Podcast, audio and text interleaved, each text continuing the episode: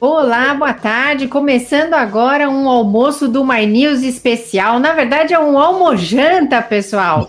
E é especial porque nós vamos receber o ex-ministro, ex-governador do Ceará, Ciro Gomes, candidato à presidência, que hoje teve nos holofotes. Então vamos chamar logo essa vinheta, Edu, que Maraluque vai estar comigo nessa. Vamos lá.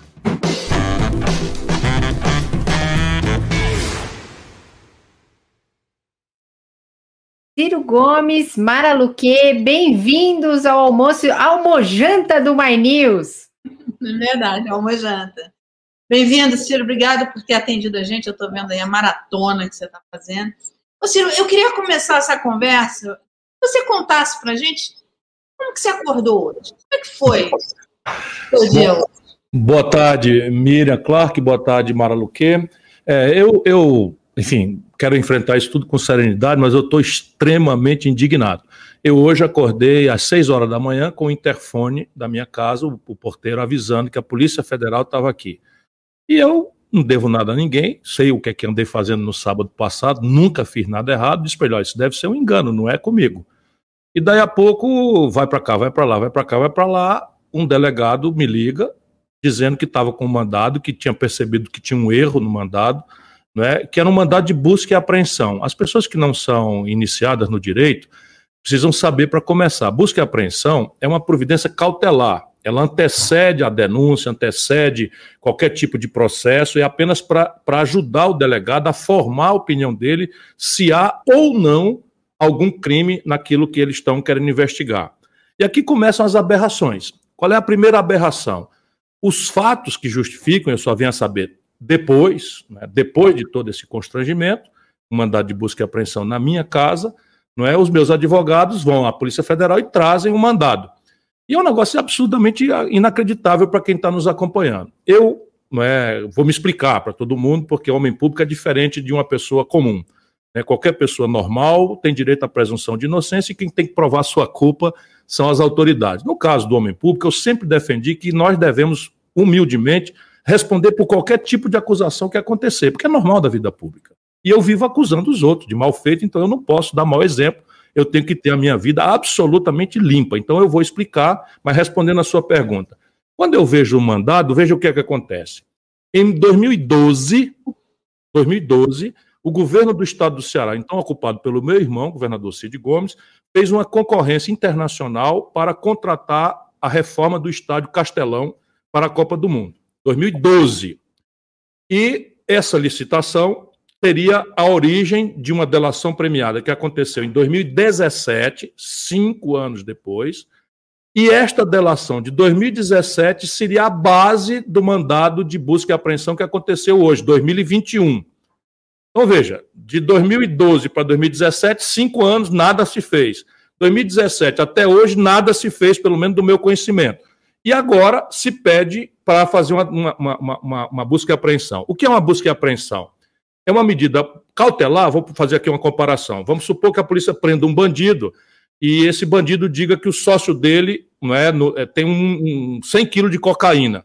Então o policial pede ao juiz uma medida de urgência cautelar antes de fazer qualquer acusação para proteger as provas de qualquer malversação. Então vão lá com o mandado de busca e apreensão, pega o quilo de cocaína, 100 quilos, então está formada a prova. Nunca ouvi falar em busca e apreensão para fatos que aconteceram 10 anos atrás. Você imagina que eles vieram aqui na minha casa buscar elementos que provassem não é, que eu, 12 anos depois, guard, teria guardado elementos comprobatórios de uma culpa que eu nunca tive. Agora, de que me acusam? Veja lá. Primeira acusação, de que a concorrência do Castelão teria sido feita favorecendo a empresa por propina que teria sido paga a mim e ao meu irmão, governador. Primeira informação ao brasileiro que tem direito de exigir de todos os homens públicos, e eu humildemente esclareço, a licitação internacional do Castelão foi decidida pelo menor preço. Maraluque foi uma PPP a proposta de, de, de, de isso todo agora, estou sabendo agora porque eu não tenho nada a ver com isso. Sou irmão do governador, bota a mão no fogo por ele, sei que ele é um homem honrado, mas eu não tenho nada a ver com isso. Não tinha nenhuma rotina no estado do Ceará. Eu fui ministro da Fazenda, fui governador muitos anos atrás, fui ministro da Integração Nacional, administrei orçamentos bilionários. Eu não tenho nada a ver com isso. Mas vamos lá. Então, a licitação no Ceará, internacional, foi decidida pelo menor preço, e esse menor preço foi 100 milhões de reais abaixo do preço do edital.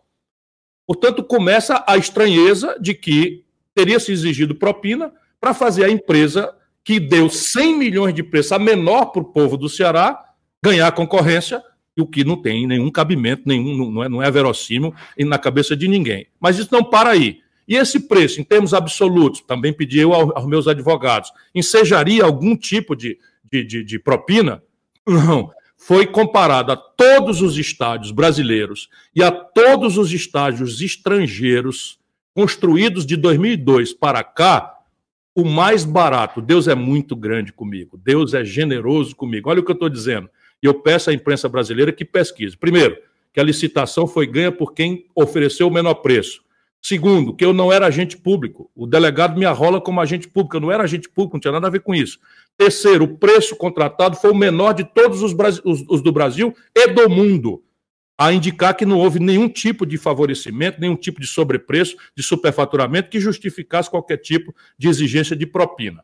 E, por fim, tudo isso nasce de uma delação premiada. Vamos lá na delação premiada, como eu pude ir só depois da surpreendente é, busca e apreensão aqui.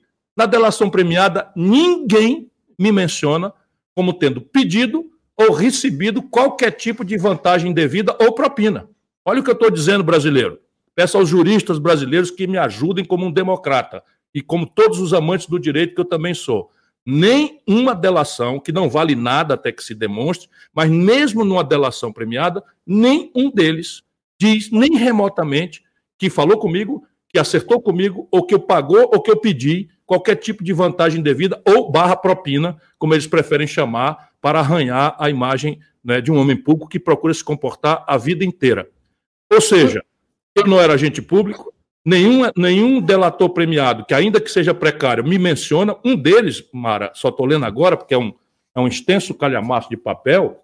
Um deles disse que me procurou, eu sequer lembro disso, mas seria lisonjeiro que se tivesse acontecido. Né? Ele disse que me procurou e preocupado com a licitação e que eu teria dito que no Ceará quem ganha licitação é quem vende pelo menor preço. Está dito aqui.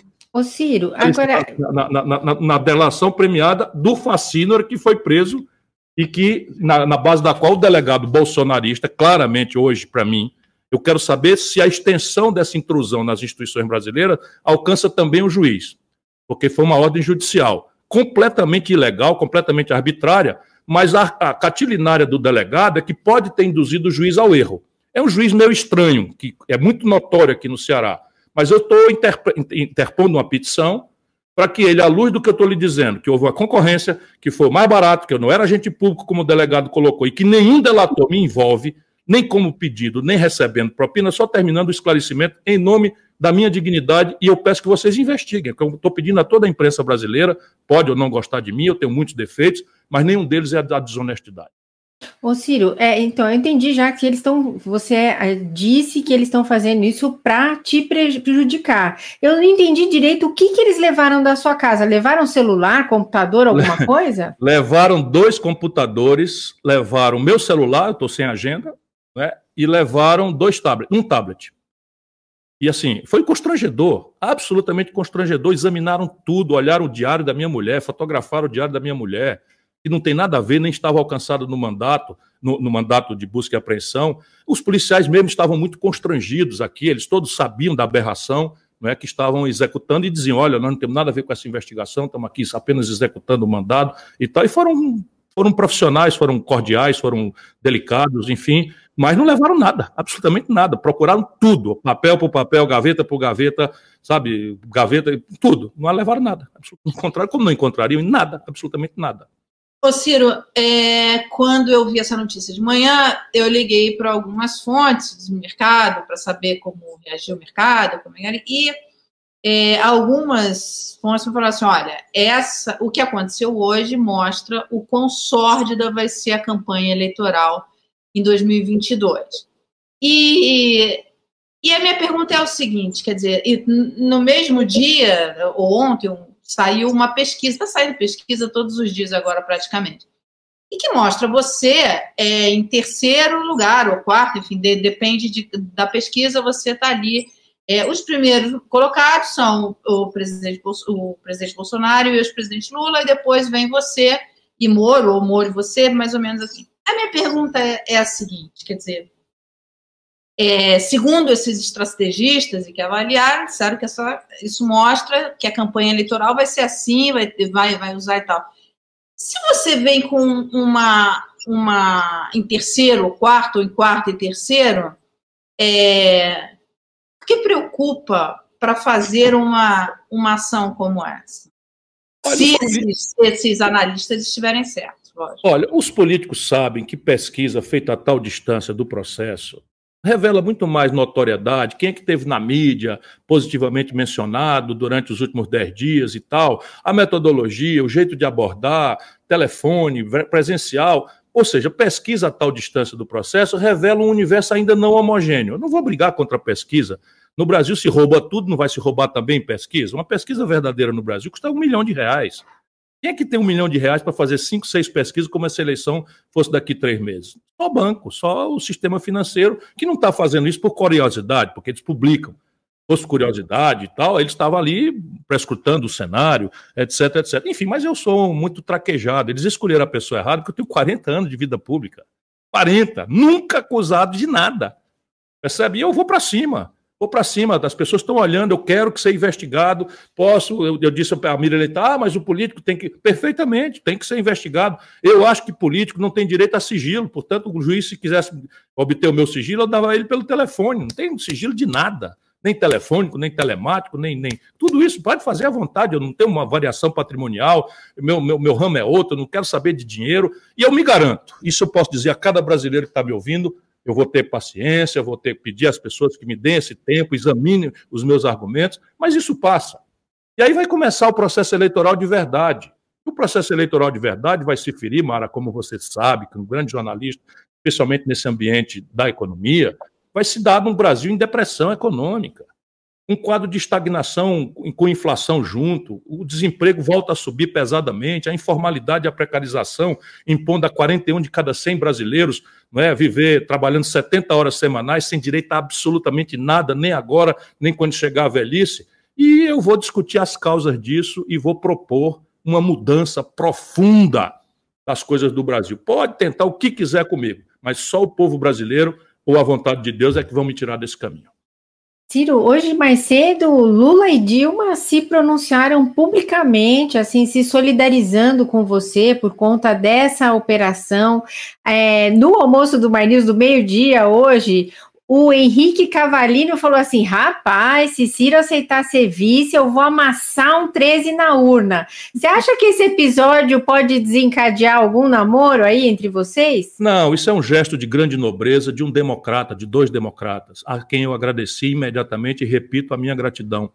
O Lula pode ter, como eu considero que tenha, de um tempo para cá, defeitos graves na formulação da economia brasileira, gravíssimos defeitos na relativização da decência, da moralidade, ou mesmo da corrupção como ferramenta central do modelo de poder que o PT impôs ao Brasil. E eu não vou, infelizmente, eu não posso variar, não posso deixar que a minha psicologia seja abatida por essa violência que eu sofri, não é? Então eu vou continuar com a mesma opinião, mas é preciso que todo mundo saiba que o Lula é um democrata.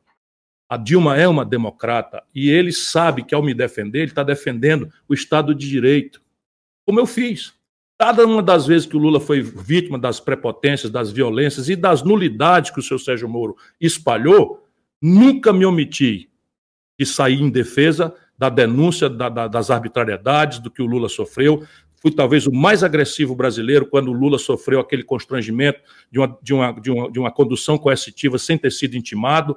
Eu saí com toda a dureza dos meus argumentos, ao meu estilo. Ninguém foi mais duro, na, na, na, na, denúncia das violações do Estado de Direito Democrático que o Lula sofreu. Eu sou agradecido por esses gestos e, evidentemente, isso nos coloca num plano de disputa entre democratas. Entretanto, o Bolsonaro e o Moro são bandidos da República. É esse tipo de comportamento do Bolsonaro e do Moro que eu sofri hoje, eh, esse constrangimento. Pegar a pessoa errada, seu bandido. Vocês vão ver como eu vou mostrar para o Brasil inteiro quem é Tacla Duran, quem é Zucoloto, quem ganhava dinheiro em dólar para trabalhar para multinacional, destruindo as empresas nacionais brasileiras, senhor Sérgio Moro. Você vai ver como eu vou fazer isso.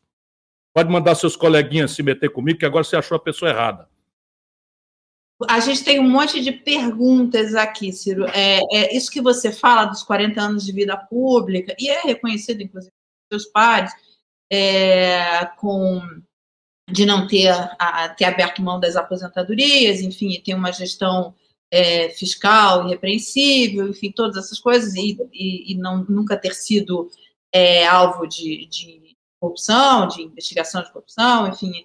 É, isso está tá muito presente na sua campanha. Legitimamente você é, coloca sempre isso. Então, tem muita gente aqui, quando a gente anunciou que ia fazer essa conversa, que está vindo aqui com as perguntas, porque, porque querem ter resposta, querem faça saber todas o que aconteceu, e, né? todas e quaisquer A mais agressiva é a que mais me ajudará. É, Ciro, eu tenho uma dúvida, assim, é, a pessoa que fez essa delação está falando que essa propina poderia ter é, sido chegado a vocês por meio de doação de campanha. Me explica isso, por favor. Veja, quem tem que explicar é ele. Havia na lei brasileira a possibilidade de empresas contribuírem legalmente para campanhas. Se nós estamos falando de campanhas de 2002, de 2000, de 1998, enfim. E essa empresa, é, eu conheço as pessoas, conheço os empresários. O que eu posso dizer é que nós nunca, em nenhuma circunstância, desculpe, não é para vocês que eu estou falando, estou falando para quem está nos assistindo. Eu aceitei vincular qualquer tipo de contribuição de campanha legal porque eu nunca aceitei ilegal, a qualquer tipo de favorecimento. Nunca, nenhuma oportunidade. E nenhum deles disse isso. Isso é que é o mais grave. Claro que tem ali na, nessa delação especulações sobre o, o chefe da comissão de licitação, cada um vai responder. E eu acho que bandido é bandido, não interessa se é meu amigo, se é ex-amigo ou se não é. Eu não fui citado por ninguém. Ninguém citou que eu pedi ou que recebi qualquer tipo de vantagem. Agora, evidentemente, se você pesquisar quando era legal, quando era absolutamente permitido pela lei, contribuições de campanha, você vai encontrar desta, provavelmente, ou de qualquer outra empresa que atuasse no Ceará, porque e, e fora do Ceará, porque era assim que as campanhas se financiavam. Ô, Círio, tem uma pergunta aqui do Agora, Raul Zorobi. Para vocês uma coisa.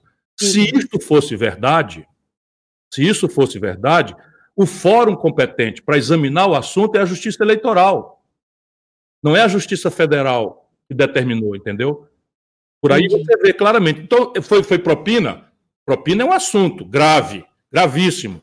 É preciso demonstrar o fato, é preciso demonstrar a autoria e a intenção.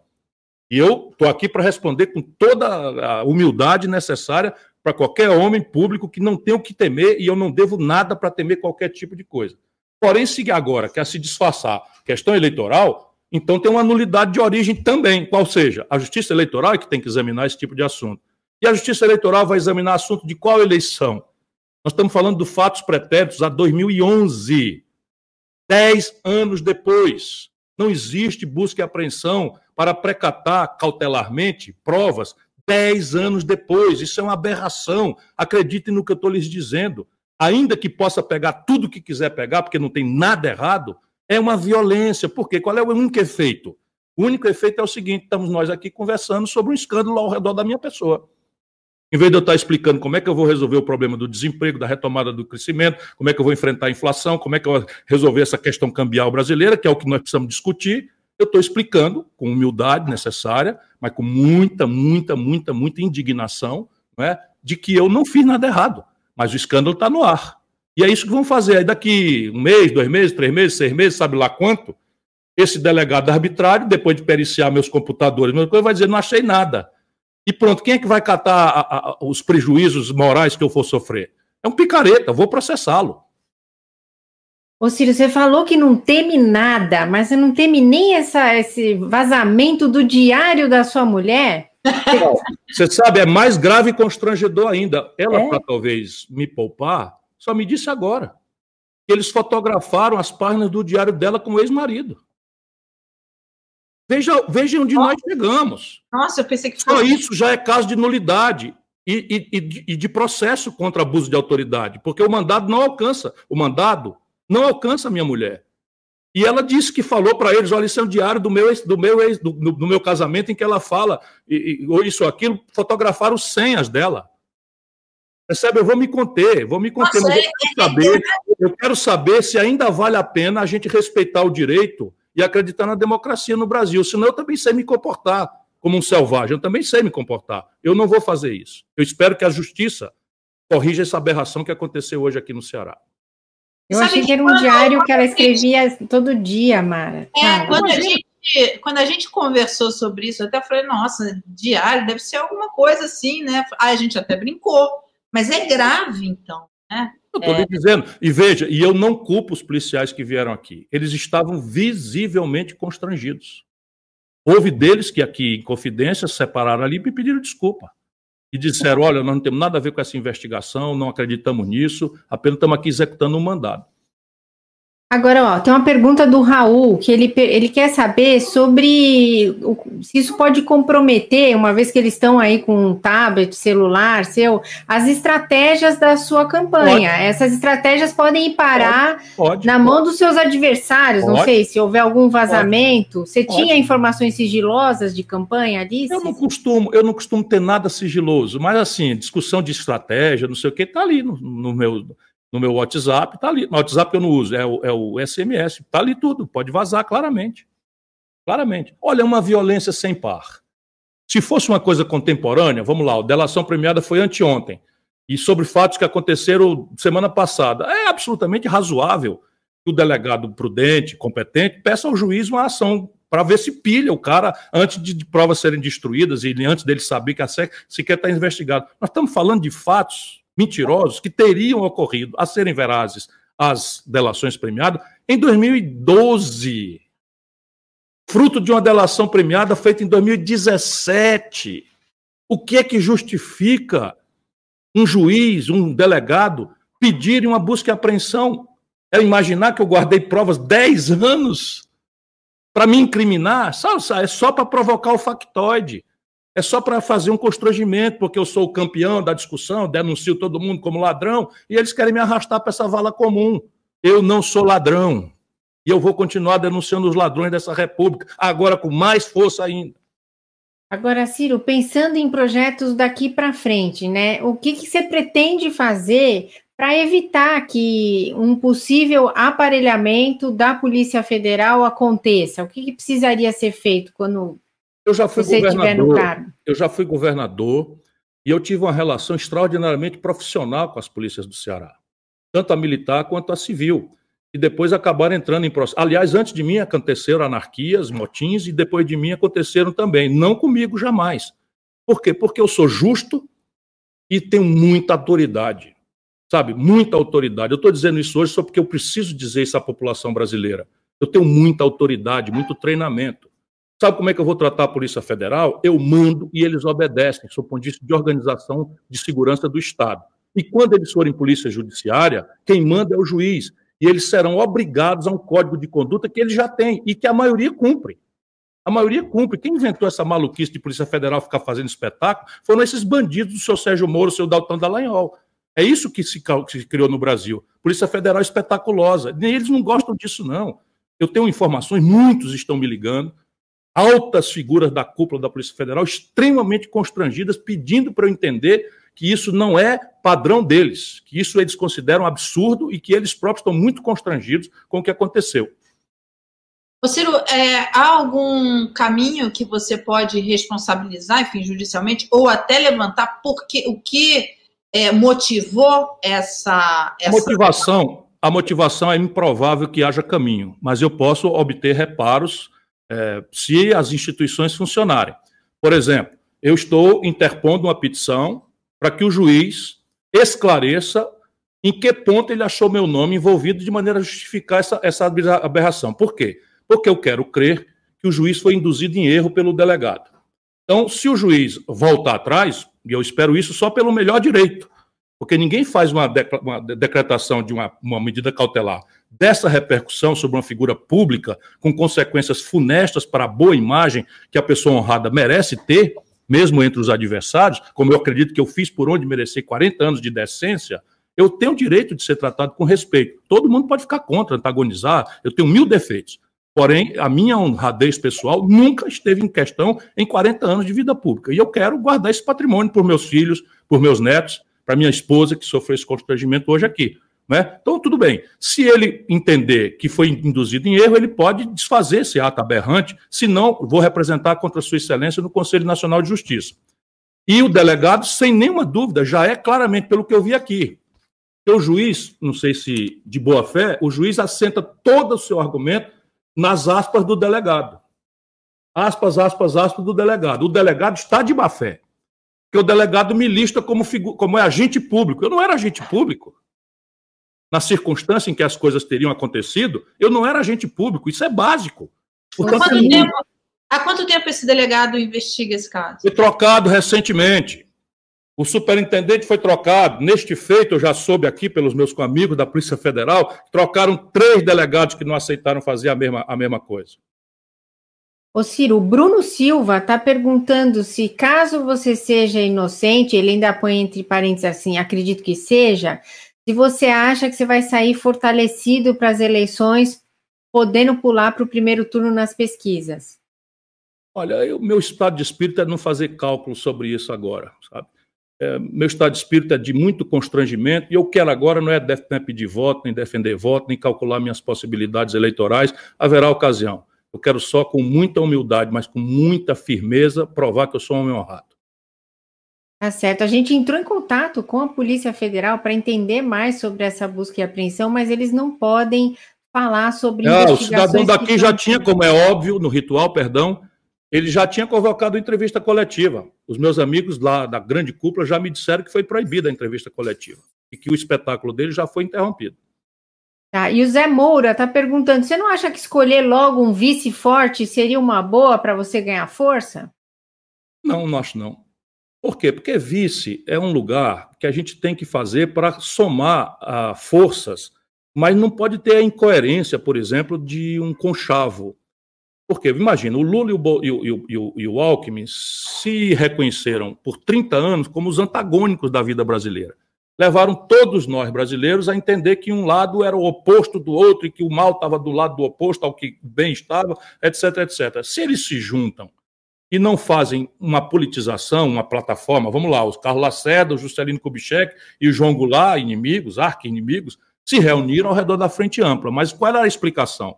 Enfrentar a ditadura, restaurar a democracia no Brasil. Então, ficar nobilitado o encontro. Entretanto, um conchavo sem substância, sem projeto, é uma tentativa que os políticos gostam de fazer de tirar o povo da jogada. E eu não vou fazer isso. Então, o que é que eu tenho que fazer? Eu tenho que apostar no povo, fortalecer a ideia de um projeto alternativo para o Brasil, atravessar com todas as dificuldades, esse, esses, essas dificuldades todas e as caneladas e as punhaladas pelas costas, confiando de que há um povo prestando atenção em tudo e de que a minha proposta é a melhor para o Brasil. Se eu atravesso isso e chego ali meados de abril, maio, né, fortalecido, como eu acredito que vai acontecer, aí eu posso escolher o vice com mais, vamos dizer, tranquilidade e coerência. Portanto, eu não vou precipitar essa escolha agora. Eu sou um pobre orgulhoso. Mara, estamos caminhando para o final. É, é, tem mais alguma pergunta da audiência? Não. Tem muitas perguntas aqui, é muita coisa, Ciro. E depois eu quero que você dê uma olhada lá no chat e interaja lá com o pessoal, porque é muita pergunta. Mas acho que as principais a gente já fez e o Ciro também respondeu. Ô, Ciro, eu queria saber como é que vai ser o seu Natal, como é que a sua família comemora. Será que agora a Polícia Federal já está sabendo quem que você tirou no amigo secreto? Vocês fazem amigo secreto? Não, a gente. Bom, até, até tinha um amigo secreto, mas é de uma turma de amigos. Não é? Mas o meu Natal, depois que eu perdi meus pais, para mim virou uma festa muito triste. Então eu tenho que ser, fazer a expressão da alegria dos filhos, dos netos. Eu tenho dois netos agora, tenho um filhinho de seis anos, e esse lado me encanta. Mas a, o momento do Natal hoje me entristece muito por conta disso. Eu perdi meus pais, e eles eram um fator ao redor do dos quais todos nós nos reuníamos. Aí a noite do Natal agora é um tal de viajar para uma casa, para outra, para outra, para outra. E, enfim, eu, eu vou fazer a minha oração, pedir a Deus que abençoe o Brasil e, e, e que nos proteja a todos dessas violências que o Bolsonaro representa. Mara? É, eu acompanhei hoje o dia inteiro sua maratona. Você realmente foi em todos os canais. Eu imagino que você deve ter ainda mais uma agenda aí para ir. Eu quero te agradecer muito é, você ter Posso fazer um pedido? o nosso convite, claro. Posso fazer um pedido? Por favor, Não é difícil, é só procurar no Google, mas é, esclareçam para o povo se é verdade que o estádio do Castelão foi escolhido a empresa pelo menor preço, que esse menor preço foi o mais barato entre todos os estados brasileiros e que eu não ocupava nenhum cargo público que me deixasse nem remotamente próximo dessa decisão. E se puderem avançar um pouco mais, perguntar não é, na delação premiada se algum deles disse que eu recebi ou pedi vantagem devida ou propina. Nunca tá, aconteceu isso. Posso fazer mais uma pergunta, Mara? Pode, e aí pode a gente todas que quiser. É uma da, que está aqui na audiência. O Brasil tem uma, uma lista de famílias que tradicionalmente dominam a política. E daí vão se formando pequenos feudos. Já estou avisando que não estou comparando vocês com o clã que está lá ocupando o Palácio do Planalto. Mas eu queria te ouvir em relação às famílias na política. Nesse episódio, por exemplo, ele tava, eles citam o seu irmão, tem um outro irmão que é da Secretaria de Infraestrutura. Sim, a família Kennedy é, saiu de Massachusetts e, enfim, ocupou a presidência da República, tinha outro candidato à presidência, teve ministro da Justiça, teve senador. A família Bush governou o estado do Texas, governou o estado da Flórida, né, teve pai presidente, teve o filho presidente. E, e a gente tem que distinguir isso, porque é um, é um pouco natural, né, por vocação, que as pessoas tenham isso. O traço distintivo, se a gente está vendo nisso uma, uma, uma distorção oligárquica ou coronelesca de poder, é examinar se isso é exercitado ou usufruído em favor não é, de privilégios. E eu quero dizer ao povo brasileiro que eu talvez seja o único dos grandes políticos, grandes eu digo pela, pela, pela história que eu tive, não, não mereço mais do que uma biografia. Fui deputado, fui prefeito da capital, fui governador do Estado, ministro da Fazenda, comandei a economia do Brasil, fui ministro da Integração Nacional, fui secretário de Saúde, fui deputado federal mais votado. Eu não tenho uma rádio. Eu não tenho um canal de TV. Né? O canal de TV do Maranhão é da família Sarney, o canal de TV da Bahia é da família do, do ACM Neto, o canal de TV das Alagoas é do Collor. Eu não tenho uma TV. É, não, tem uma, não tem uma rádio, eu não tenho propriedades, eu não, eu, eu, sabe, a educação do Ceará é a melhor do Brasil. E eu tenho um dedinho de contribuição nesses avanços todos. Só para ter e concluir o, o argumento, aqui no Ceará nós somos um movimento. E quem lidera esse movimento hoje é o maior governador do Brasil, chamado Camilo Santana, cujo partido é o PT. Compreende? Eu aqui nunca mais quis, depois de ter sido o governador mais popular da história, eu nunca quis voltar a ser governador porque eu considero que uma das minhas tarefas, e eu estou tendo grande honra nisso, é preparar uma nova geração de líderes que estão batendo um bolão. Roberto Cláudio foi o melhor prefeito de capital do Brasil, tem classe média, não tem rádio, não tem TV, PHD em saúde pública, Camilo Santana tem mestrado em meio ambiente, é o melhor governador do Brasil, Cid Gomes foi disparado o melhor governador eh, da história do Ceará, rivalizando agora com o Camilo, também, sabe, nunca fez patrimônio na política, enfim, eu sou um republicano, eu, eu, sou, eu amo a política por vocação, não tem nenhum traço familiar nesse, nesse assunto. Mas eu vou fazer a última pergunta, eu prometo. Olha, por favor, fique à vontade. Eu estou disposto, eu disposto até uma hora da madrugada para esclarecer isso, porque a minha única saída são os democratas e a imprensa brasileira.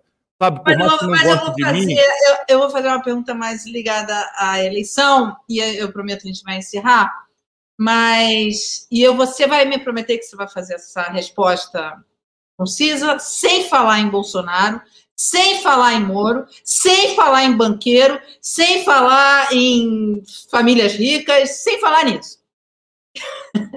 Eu quero que você me dê uma resposta assim, direta. O país hoje, o maior problema econômico do país hoje é a inflação. Você fez parte da equipe que fez o plano é, real, você era ministro, inclusive, da, da Fazenda. É, o país entrou nos últimos anos, e isso não é uma. Entrou nos últimos anos numa trajetória de recessão e de pobreza. O país está muito pobre, a, a, as famílias pobres. Esse é o maior problema da população brasileira: é a inflação. Inflação que, que traz mais recessão, que tira poder de compra dos mais pobres, é, principalmente dos menos favorecidos. É, não adianta você dar Bolsa Família, auxílio emergencial, auxílio Brasil, ah, se você não preserva o poder de compra dessas pessoas. A minha pergunta é: qual é, na sua proposta econômica, o caminho para tirar essas pessoas da pobreza? O Brasil precisa entender, é, eu não falarei nenhuma dessas palavras que você me proibiu. O Brasil precisa entender as causas estruturais do nosso problema. Vamos tomar a inflação que você centralizou e que é a febre de uma grande doença. Né? A inflação, ela em si mesma é a febre, e todo mundo sabe que febre não é em si a doença, é uma infecção que causa essa reação. Então, a inflação no Brasil tem três causas. A primeira causa é um fator externo. O fator externo que o Brasil uh, entrou nele muito vulnerável. A retomada da economia no mundo tem uma pressão de preços, mas isso só explica um terço das causas da inflação brasileira. A outra causa da inflação brasileira é a falta de uma política fiscal consistente, porque o Brasil está indo para a iliquidez no estoque e no fluxo. E a outra causa são os preços administrados pelo governo. Então, gasolina, sobe 58% e ela contamina todos os preços. Energia indexada a câmbio, que é o fator externo. Então, o Brasil precisa consertar essas equações todas para ter de volta uma, uma moeda estável que eu estou vendo se perder depois de um sacrifício imenso que nós fizemos. Mas você quer resolver o problema do Brasil? Nós precisamos obsessivamente voltar a crescer, Mara. Sem crescer, há 10 anos, o Brasil não tem como resolver nenhuma dessas equações estruturais. E uma delas é o desequilíbrio na conta externa que pressiona a taxa de câmbio, que pressiona os preços. Taxa de juros não tem nenhum efeito sobre essas três causas. Nenhum efeito. Mas tem um efeito mortal na questão fiscal. Sabe quanto custa 1,5% da Selic aos cofres públicos brasileiros? Isso eles não deixam o povo saber. 75 bilhões de reais por ano. Pois o Copom aumentou 1,5% agora, 1,5% 15 dias atrás e vai aumentar mais 1,5% daqui 15 dias. Cada disso, cada pancada dessas são 75 bilhões de reais. Não há equação fiscal capaz de alcançar é, esse equívoco estratégico que nós estamos vendo no Brasil. Muito obrigada. Ô, Ciro, estamos aqui entrevistando você num clima descontraído, mas queremos deixar claro que nós não estamos torcendo para nenhum candidato, porque tem gente aqui no chat já sugerindo Mara para vice do Cirão da Massa. Para com ah, isso. aí está resolvido. Se ela topasse, estava resolvido imediatamente. Mas, como não eu disse, não está na hora não Pode. Está no estatuto do My News, não pode. Aqui, não pode. aqui no My News, Ciro sabe disso. Pois o My News é mais sério do que o judiciário brasileiro. Né? Aqui no My News a gente entrevista todo mundo. Segunda-feira eu vou ter que entrevistar o Moro. É, eu e Antônio Tabet estaremos lá. Diz aí que eu quero um debate. Ele está desafiando o Lula e o Bolsonaro para um debate, ele tem que aceitar o debate comigo. Porque o Lula está então, lá no céu, o Lula acha que já ganhou. Bolsonaro é o presidente da República, por que, que ele não debate comigo? Vamos conversar um pouco, Moro. Não corre, não, juiz frouxo. Ó, e tem um. O Silas pagou cinco reais para perguntar se os seus filhos não são é, políticos. Nenhum deles. Nenhum Eu deles. pedagogicamente ensinei a eles que política não pode nem deve ser meio de vida. Cada um deles está procurando resolver sua vida com sacrifícios e, e, e, e, bônus, porque eles são maravilhosos. E se no futuro, né, com a vida pessoal resolvida, eles quiserem entrar, não será por mim, será por vocação deles. Tá certo. Ciro, muito obrigada pela conversa. Obrigado a vocês. Tarde. Investiguem. O Castelão ganhou o menor preço, 100 milhões a menos, e eu não era agente público, nem fui citado em delação nenhuma que justificasse essa violência contra mim. Tá, joia. Um abração, Ciro. Um abraço Obrigada. grande. Obrigado, Mara. Obrigado a você, Miriam. Tchau, tchau.